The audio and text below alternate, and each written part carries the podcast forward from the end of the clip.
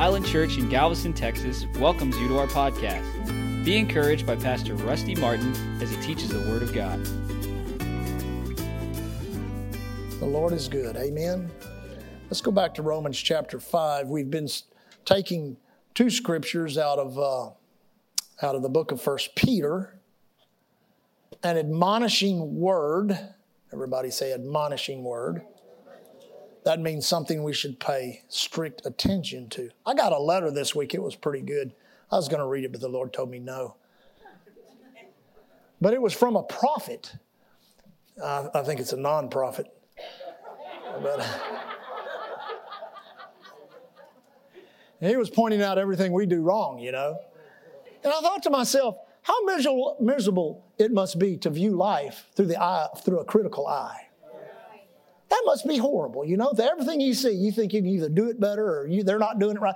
That just drives, you know, I figured that I was a big enough project for myself to work on that I really don't need to be working on anybody else. Amen.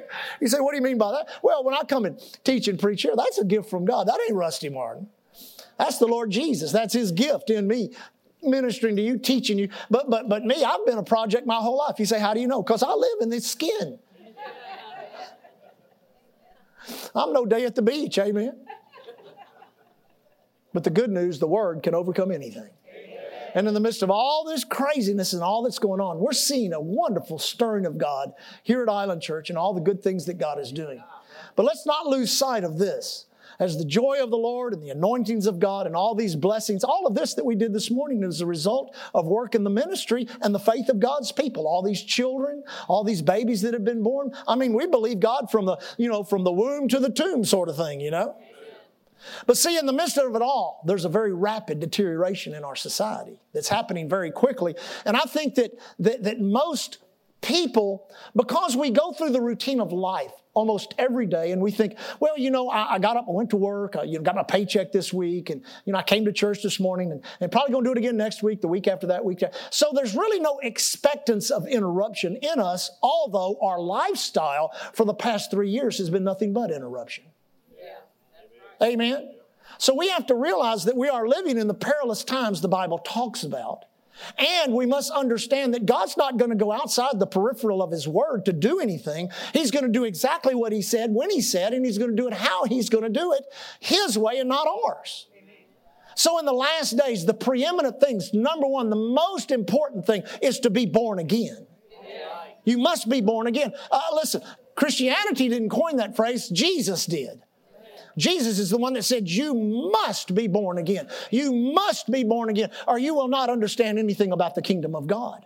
Well, the problem with it is, if you don't understand anything about the kingdom, you're not going to be in the kingdom. And when the kingdom changes or is removed to another location, did you get that? You say, What do you mean? All this will be removed to another location one day. And you don't want to miss that because what's going to be left here is going to be absolutely awful and you don't want to go through it. So you need to be born again. You need to be part of a local church. And I listen, I don't tell me, well, come to Island Church. Just go out there and join any old church you want. You know, that used to be one of the worst things they ever said. Uh, I remember when I was growing up, uh, at the end of the of the Channel 13 news, there was a guy named, what was his name? Uh, oh, he was the crazy guy. Marvin Zindler. Y'all remember Marvin? Marvin Zindler would say, uh, good golf, good tennis, whatever, whatever, whatever makes you happy, and be sure and attend the church of your choice. Please don't take that advice. You say, well, you want God's choice. Because the church you belong to could determine whether you live or die on the earth. So thank God. We you say, well, what do y'all believe? We believe the Bible. We're purists. We believe exactly what the Word of God says. And here's the thing: it works.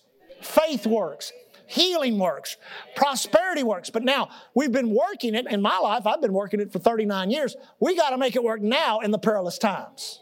We have to make, we have to make prosperity work when, when, when, when, poverty is starting to get a grip on America again because of all the craziness that's going on in our economy. Amen.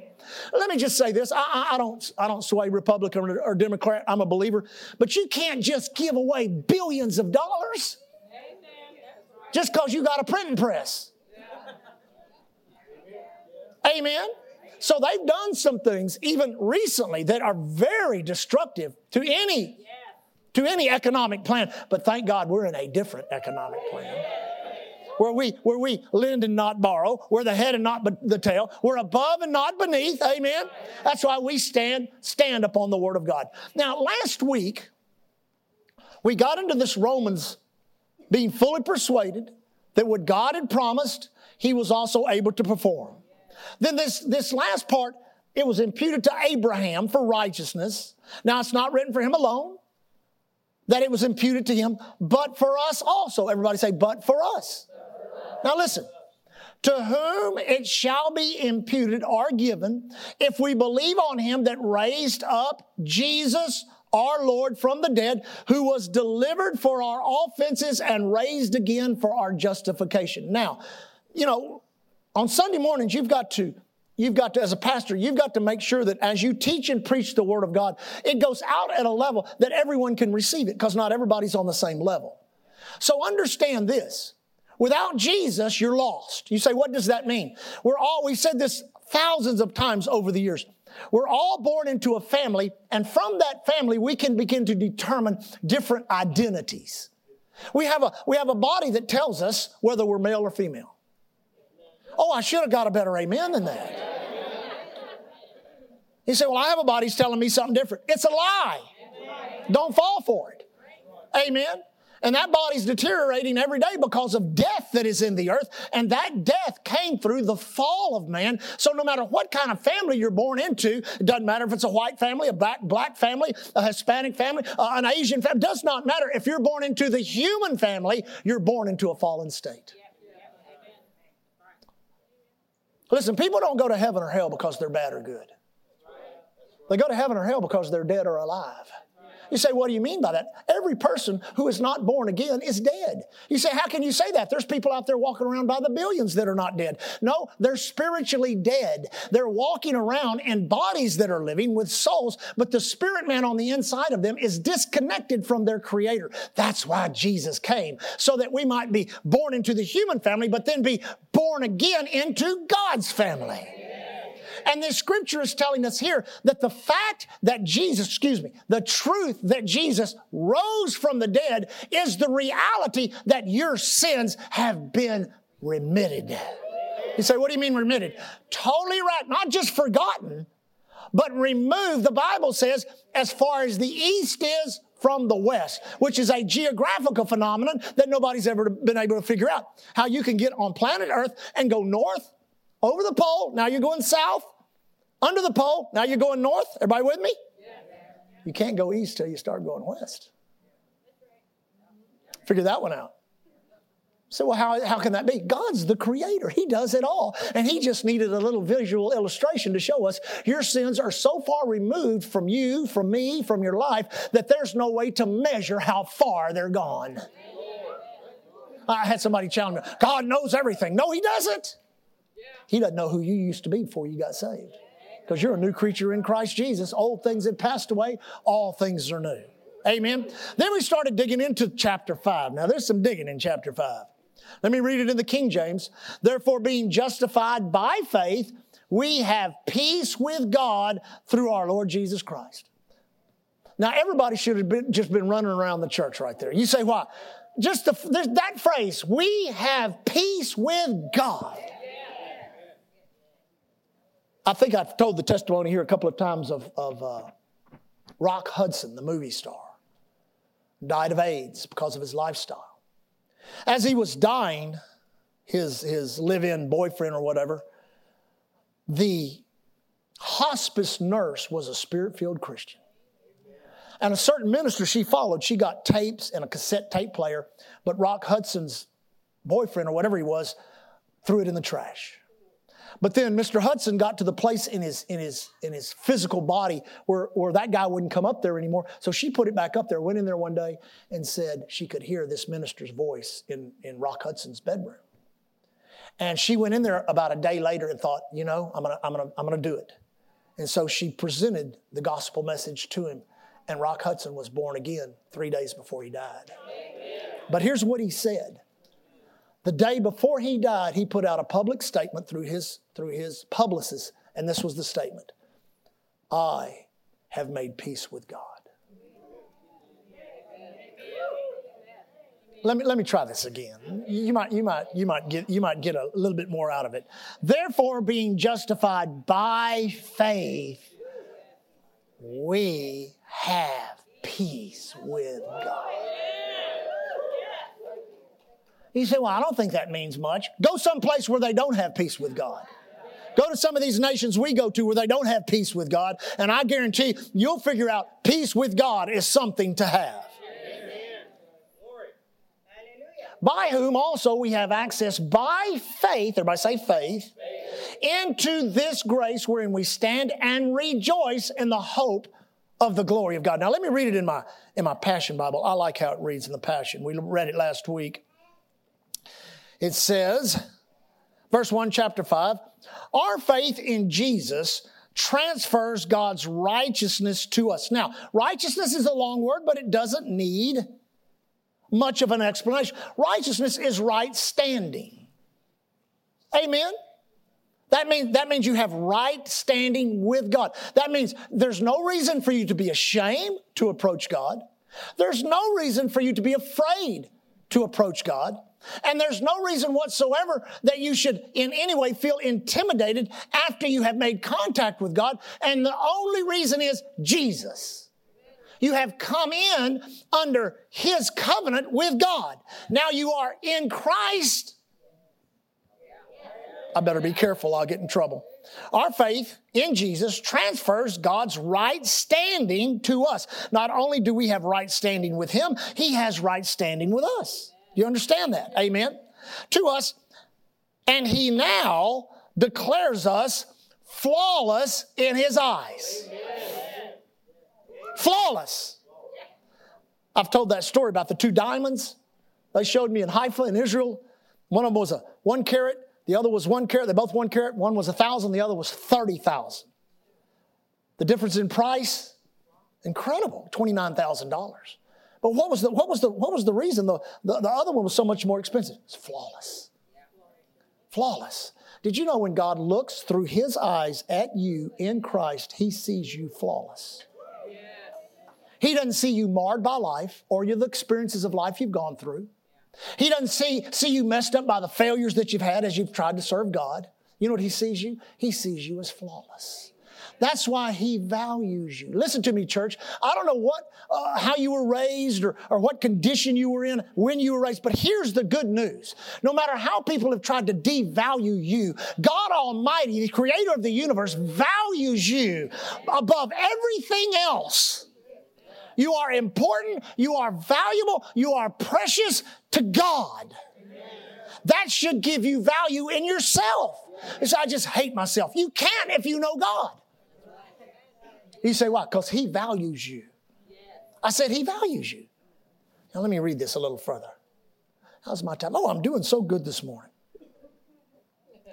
It says, uh, this means we can now enjoy true and lasting peace with God, all because of what of what our Lord Jesus, the anointed one, has done for us.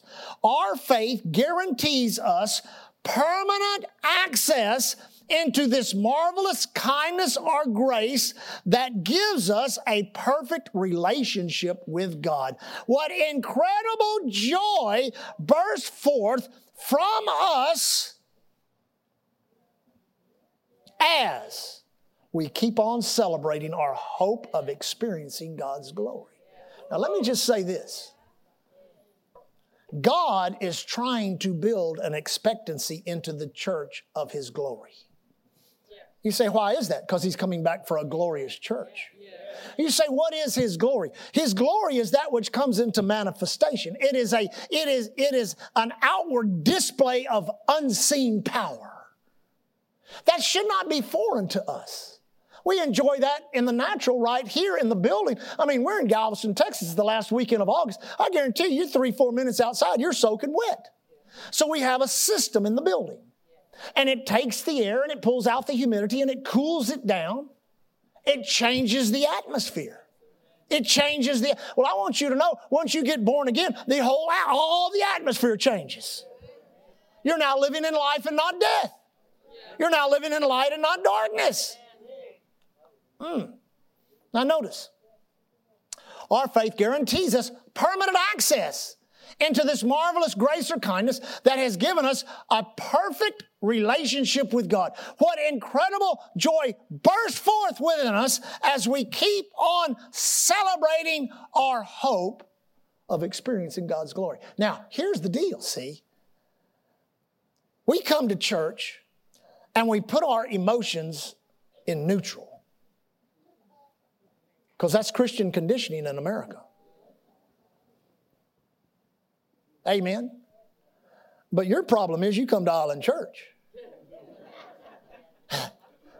and that problem is me. And I done been too far, seen too much, experienced too much to want anything else but the, but the outright manifestation of the glory of God. I've lived in it. I've seen it. Now God has given me an assignment and challenge to bring it to a church level, not, not, not just a, a crusade evangelist level or, or, or some type of street. No, no, to bring that glory into the church because God is coming back for a glorious church. That means a church where the glory of God is in manifestation. That means when blind people come in, they get healed. Deaf people come in, they get healed. Crippled people come in. We'll say, I don't believe that can ever happen. It's happened in our lives for 39 years. But see, it needs to break forth and break loose. How? By some sovereign move of God? No, by the hope or the expectancy of God's people who are in right relationship to God, knowing that those in right relationship with God are those that are candidates for the glory of God to come into their lives. There's unseen power, just like in the building. There's unseen power all through this building. Electricity is running. You don't want to get into it if you don't know nothing about it. Amen. But we are enjoying the glory of electrical power. How? Through the lights, through the air conditioning system, through the sound system. There is a manifestation of electrical power. In the same way, you're hooked up to the power source of the universe. Amen. Ah, it's amazing to me how Christianity has so dumbed down the Bible that Christians are powerless. You're not powerless. You're the most powerful people on the planet. Somebody's got to convince you that you are the most powerful people on the planet. You've got the life of God in you. You've got the power of God in you. Many of you got gifts of God on the inside of you. You've got to understand there's a power on the inside of you just looking for an expression. And all through the Word of God, we see that God is a very emotional God. And when God's people get around God, they kind of get crazy. Listen again. What incredible joy burst forth within us as we keep on celebrating our hope of experiencing the glory of God. Wait a second. What incredible joy burst. Well, I've got joy.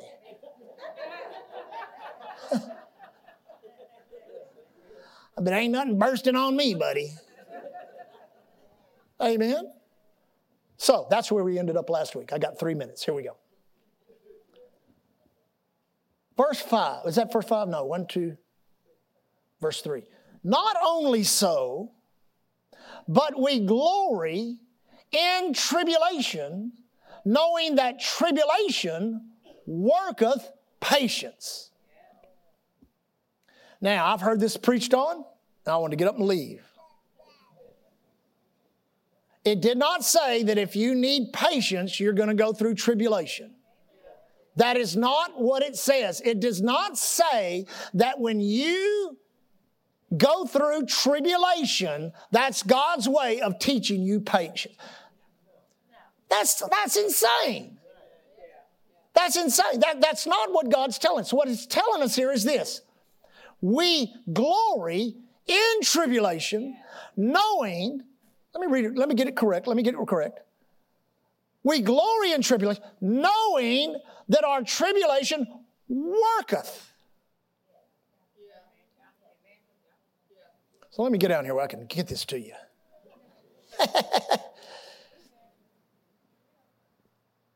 Every situation that comes into our life that's negative, a bad doctor's report, get laid off at the job, lose money, whatever it is, You ever notice how your, your, your emotions are connected to the situation? I mean, you know, you're going to what? You're going to take three days away? That's exactly what the world does. Is that what the church does? Same thing. It's not what they should do.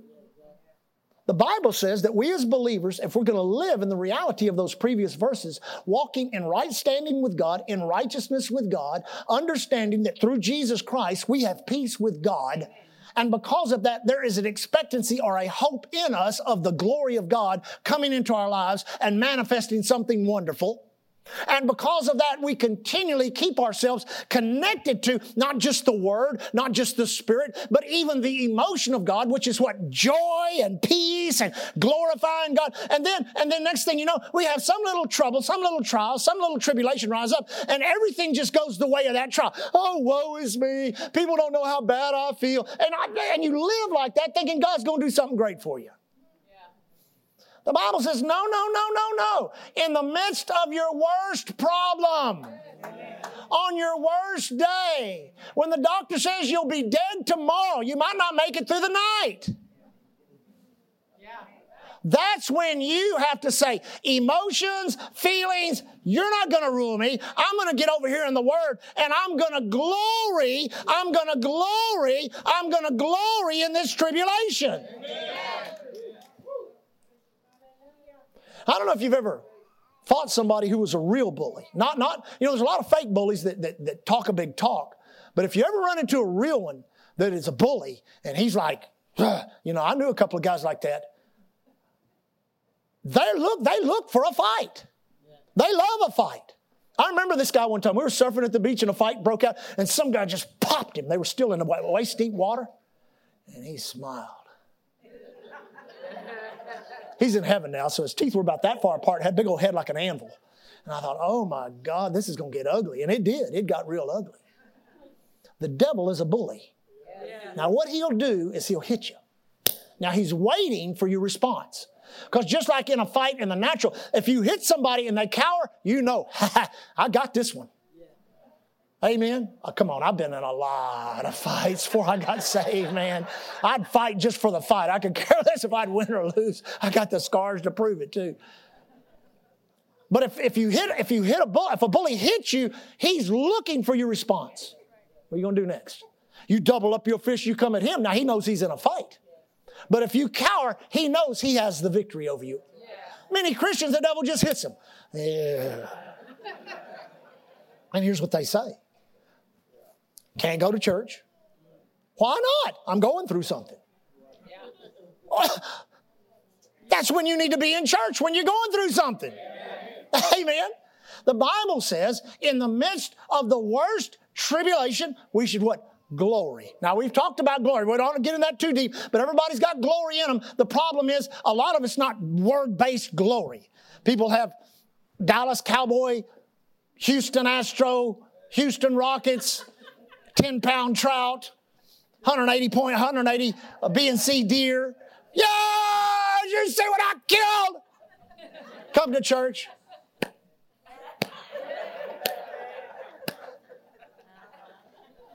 Who are you giving your glory to, honey? When I was a kid growing up at the Goodwin's church, the glory God would hit and people would run, shout, dance. I watched a guy with his eyes closed dance out of his shoes and back into them. He was full blooded Cherokee Indian. It's just, it was awesome. And I used to laugh. I mean, being 8, 9, 10, 11, 12, Alan can probably tell you the same thing. We would laugh, not, not holy laughter. oh, praise the Lord. We were just, look at this. This is sick. Wow. You'll never catch me doing that. I'll never do that. No, people would be running, screaming, you know. Like, Amen. But I found something out when I started living right and started serving God. You got to give Him everything. You got to give Him everything. You got to give Him your glory. You got to give Him your Dallas Cowboy glory. You got to give Him your big trout glory. You got to give Him your big deer glory. You got to give Him your, you know, half off the shoes at the mall. Got to use that for the women, you know. you know, women they sit there like this, and you tell them it's a half off sale at the mall. Woo! Have you heard on the phone? you know?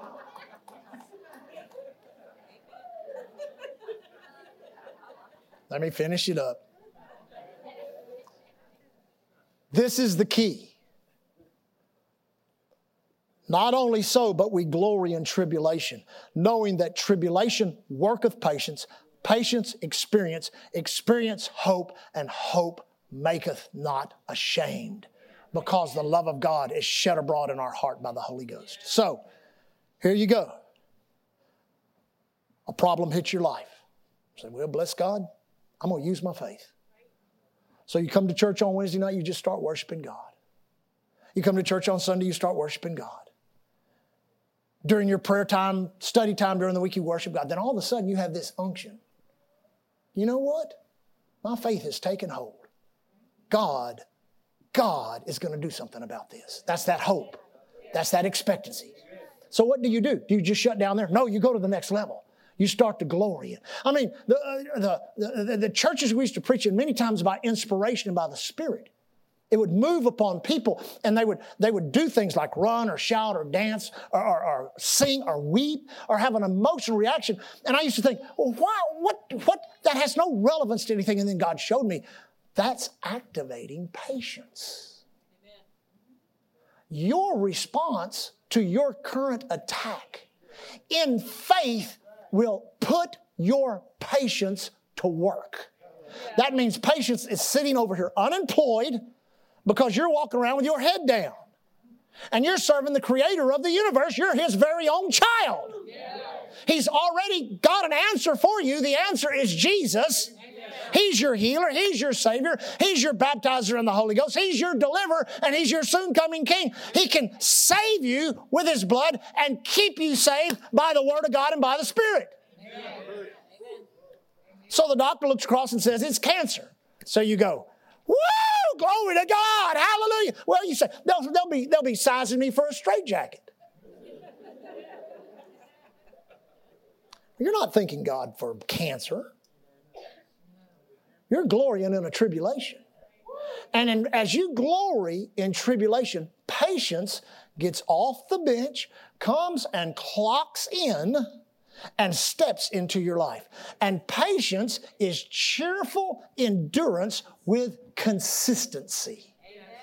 That means you stay with it with a smile on you. Well, I'll tell you, Pastor, I'm an honest man. I'm an honest woman. I wouldn't, if my emotions say frown, I'm going to frown. See, that's why most people are in the predicament they're in. Because everything in the kingdom works by faith. That means when you don't feel it, when you can't see it. Faith is the substance of things hoped for, the evidence of things not seen. But somebody's got to see it. Somebody's got to see it. Faith helps you see it.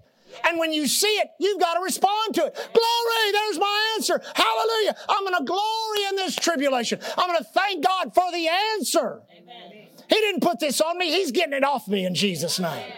And you begin to glorify Him, you begin to magnify Him, you begin to exalt God, you begin to lift up His name. How, how quickly you think God will rush into your life if you have a posture like that?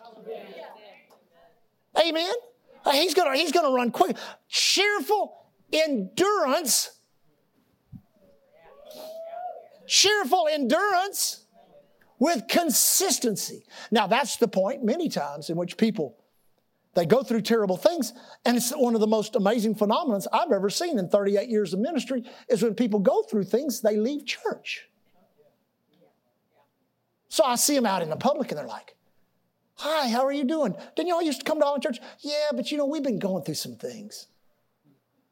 Well, I used to patronize that. Well, we'll be praying for you. Hope to see you sometime. I don't do that no more. That's why people walk on the other side of the street when I walk down. So you run into something. Yeah, yeah, well, we're really going through it. So I grab them by the shoulders and shake them. And I say this stupid, stupid, stupid.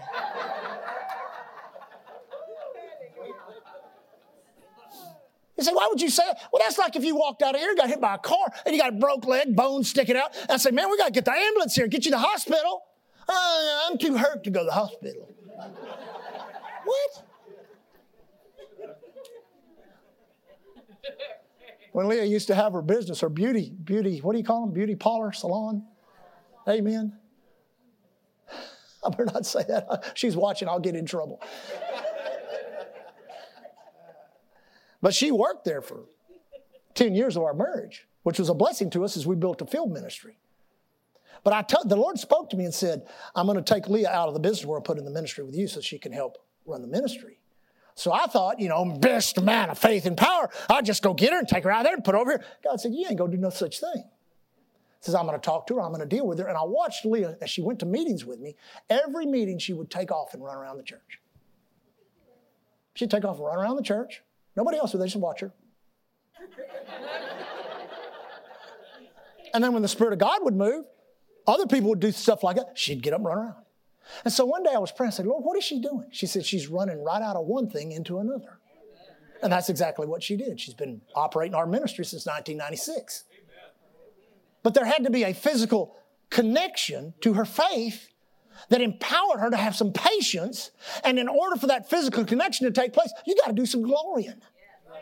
Where your hands were always doing this for the Cowboys, they need to do this for Jesus. Amen. Where you run and dance at Gilley's, you ought to run and dance in the church. And see, the church has so suppressed that because, see, we got to be reverent and we have to have order. Wait till you get to heaven. Yeah. There are going to be people screaming and running by you to get to Jesus. So it's always easy after the miracle comes. You know, somebody got the report there's no cancer, so they get up and run around. That's always easy. But remember, your enemy is a bully. And as he hits you and you posture back into that authoritative position of victory, I tell you, he cannot destroy your life.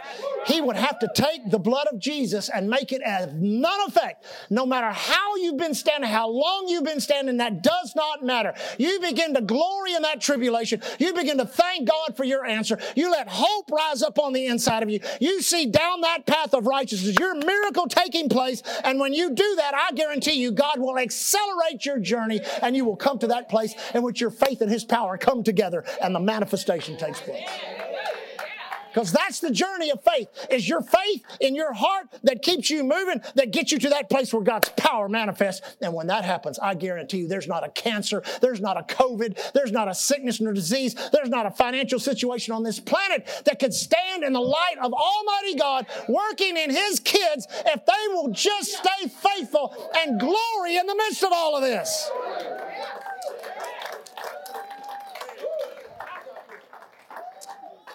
Now, I've heard, I mean, I don't pay much attention to it, but I've heard some in the ministry talk about, you know, all this negative doom and gloom stuff.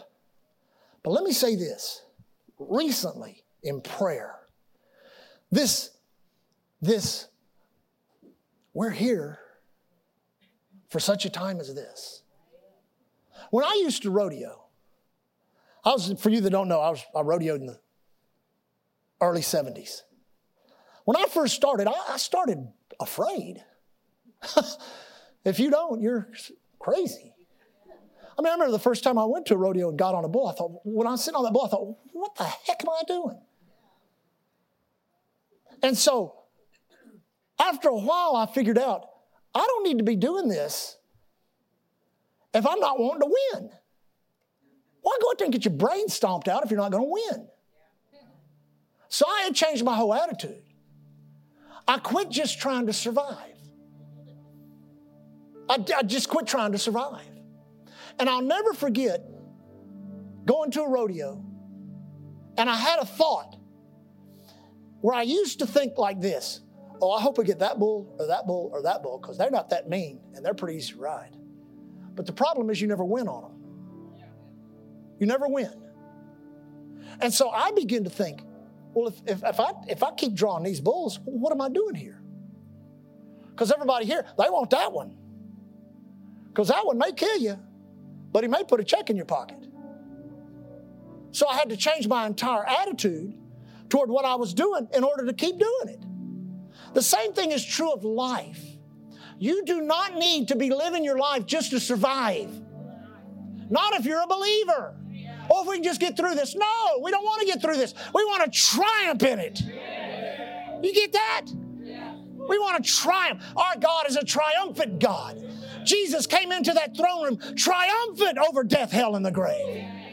Then He put that Spirit in us. We shouldn't cower in the face of any problem. We should rise up in faith, smile on our faith, laughter in our heart, worshiping God, thanking God. And here's the point I want to make don't you ever, don't you ever, well, God, I wish I'd have been born somewhere else. These, these times are so hard, and, and the Democrats and the Republicans and the COVID and the this. You ought to get on your knees and say, God, thank you for allowing me to be alive in 2022, in which the Word of God is working, and I'm getting some understanding of it, and I'm growing in my faith, and I've got a hope for my future, and I know God wants to bring glory into my life so I can give glory to Him. And if you'll begin to thank God that He's allowed you to live at such a time as this, and begin to just glory in the midst of your tribulations, supernatural patience, cheerful endurance. You say, How do you know you're going to build that church? We bought the land in 19, in, excuse me, 19, in, in, in uh, 2015. January the 19th, 2015, we bought the land. It's been seven years. How can you do that, Pastor? I'm patient. I'm patient. I'm patient. I'm patient. You say, why are you patient? God's working. I have a hope. Every time I drive by that property, I stretch my hand. Thank you, Father. I can see it sticking up above all those, all those weeds and all that. I see the, see the structure of the building in my, in my spirit's eye. And as we move down the path of righteousness, we're getting closer, closer, closer. Amen. You say, well, aren't there delays and denials? No, I'm praying against those. I quit letting those happen. And I just keep thanking God. It's like that with every everything we do in life. God loves you. He values you so much. When you're born again, He puts you into His family, and what He wants you to be is a reflection of His family. This is how God acts. This is how God thinks. They say that's so sacrilegious to say something like that. That's what the Bible says. Christ in us, the hope of glory. The hope of glory. So, not, no matter what you're going through, don't give up on your faith. Begin to glory in the midst of this. If what you're doing is not working, do something else. Do something else. And begin to glory in the midst of what you're going through, giving God the glory, denying Satan the right to control your emotions in your mind. You want me to say that, Lord? When I first came back to the Lord, this would have been uh, March of 1984.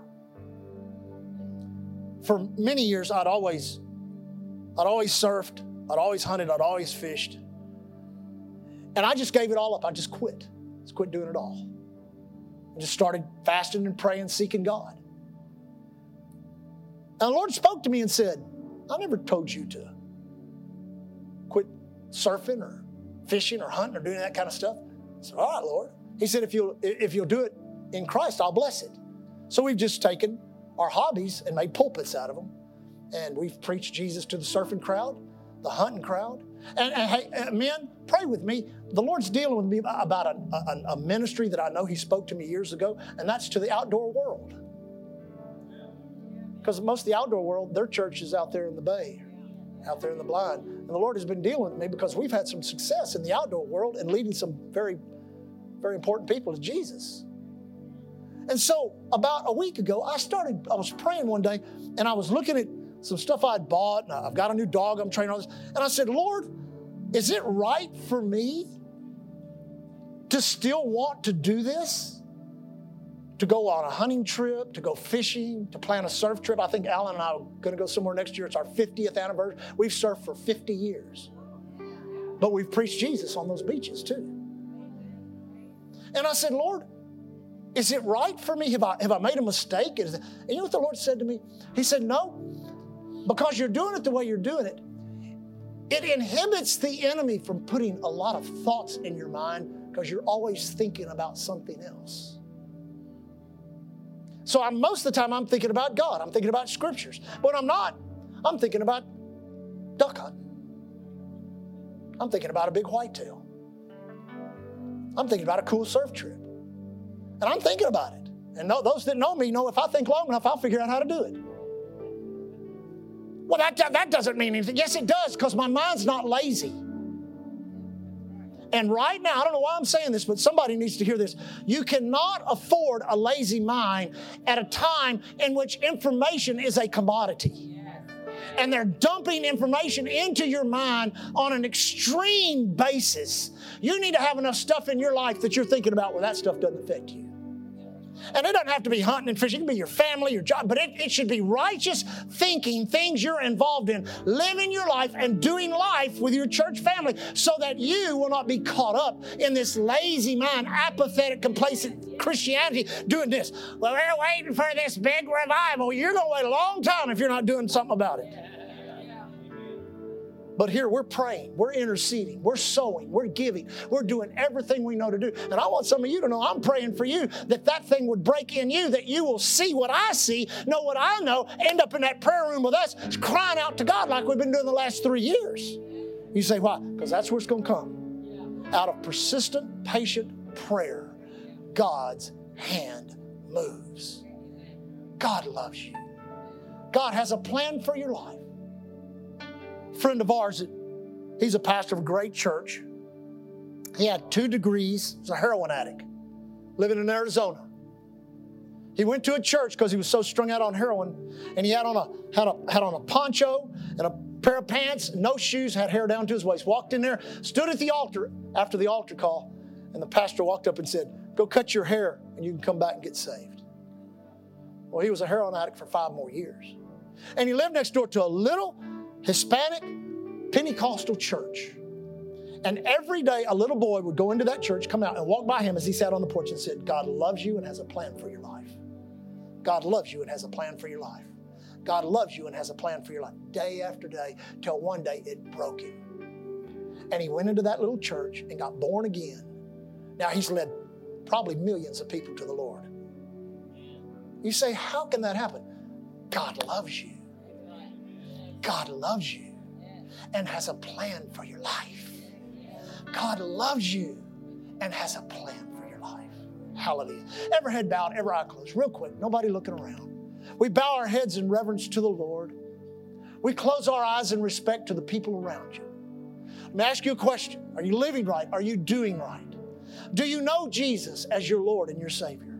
Are you confident that if you were to pass out of your body, you would be present with the Lord? If not, you can be. There's not some long ritual or lifestyle. It's a decision that you make in a moment of time. It's a decision that you make to make Jesus the Lord of your life. Not you running your life, not someone else running your life, but you give your life back to God. Just as we dedicated these little children, one day they will be saved, but now we as adults, we must be saved. We must be born again. You may have been born again one time in your past, but you're not living right. Well, you're still born again.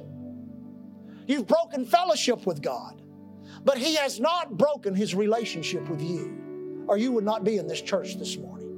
You may have come for an ulterior motive or ulterior reason, but I'm telling you, the real reason God has you here is to speak into your ear and to tell you that He loves you, He cares for you, and nothing that you've done in life disqualify, disqualifies you for all of the goodness He has planned for your life. So, with nobody looking around, you hear you say, Pastor, that's me. I'm not living right. I'm not doing right. I need to be right with God this morning. Would you please pray for me? I will, if that's you, if you raise your hand right now. Raise your hand up so I can see it. One hand, God bless you. Anyone else? Raise it high so we can see it. My ushers are helping me. There's another. Praise God. Thank you, Lord. Quickly, one more time, we're going to look around. God's dealing with your heart. If God's dealing with your heart, if you need to be right with God, we're not going to call you up to the front. We're not going to put any kind of demand on you that would embarrass you. you, you will be able to pray right there in your seat. So one more time as I as I look around, slip your hand up, put it down real slow. I mean, put your hand up and put it down real quick. If you need Jesus, anyone else, real quick. One has raised their hand. Praise God. That's good. We'll pray for one. Amen. Everybody stand, if you will. Let's all stand. Now, here's how we're going to do it, church. One has raised their hand. So we're going to pray that prayer out loud. Everybody knows how we do it. So our own ears hear what our mouth is saying. Amen. And after we finish praying, we're going to settle it. We're right with God. We're right with God. But here's the kicker we're going to stay right. Everybody ready? Here we go. Heavenly Father, right now, openly and publicly, I confess Jesus Christ is my Lord and my Savior. Thank you, Father. You sent your Son, born of a virgin, lived a sinless life, died on the cross, rose from the dead, did it all for me. I believe it. I receive it. I accept it. Thank you, Father. My life is now in your hands. Thank you, my sins are forgiven. My home is heaven. I am right with God and I will stay right. Devil, look at me. I do not belong to you. Jesus, look at me this morning. I belong to you. Help me. You know my weaknesses, you know my inability, but I can do all things through Christ who strengthens. Thank you, Father. As I stand in Island Church on August the 27th, 2022, I'm saved. I'm right with God. Jesus is my Lord. I'll never be the same in Jesus' name. Amen. Now rejoice with that one that raised their hand. Amen. Come on, let's thank God with them. Let's thank God with them. And you that raised your hand, be sure and tell somebody before you leave. I prayed that prayer with Pastor Rusty. Amen. They'll just rejoice with you. That's all they'll do. Praise God. Don't forget this week, Wednesday night, we're still teaching on redemption. Oh, this week we have the Larkhams. Y'all need to come in here, Pastor John Larkham. He's a wonderful friend, wonderful minister from Austin, Texas. Anybody that can build a church in Austin, Texas, got to have something. Amen. that'd, be, that'd almost be as crazy as trying to build a church in Galveston, Texas. Amen. But we got them surrounded from the inside out. Hallelujah. Praise God. You're going to have a victorious week. Be a witness for God. Amen. And be back here on Wednesday night. Glory to God. Father, we bless your name. Thank you for your presence, your power in this place today. All these wonderful babies. What can we say? The miracle of birth, then the miracle of the new birth. We rejoice. All of our students, thank you, Father. No evil befalls them, no plague comes nigh them. Angels have charge over them. We declare that over the entire congregation. Thank you for it, Lord. Father, we also thank you that in our travels on the highways, the airways, the seaways, the railways, any other way of travel or transportation, thank you for your protection. Father, we also thank you. We also thank you that on the inside, we are prepared. We are ready to speak to men and women, lost, undone, without God. Give us a door of utterance, each and every one of us this week, so that we might be an answer to prayer, a problem to the devil, and a miracle in someone's life. Lord, we leave today walking in faith and love towards you. We love you so much. We leave as the ambassadors of Christ you've called us to be. Thanking you, Lord, here at Island Church. We're covered by the blood, empowered by the word, anointed by the Holy. God. Thank you for listening to Island Church's podcast. To find out more information about Island Church in Galveston, Texas, visit our website at islandchurchgalveston.com. Hallelujah.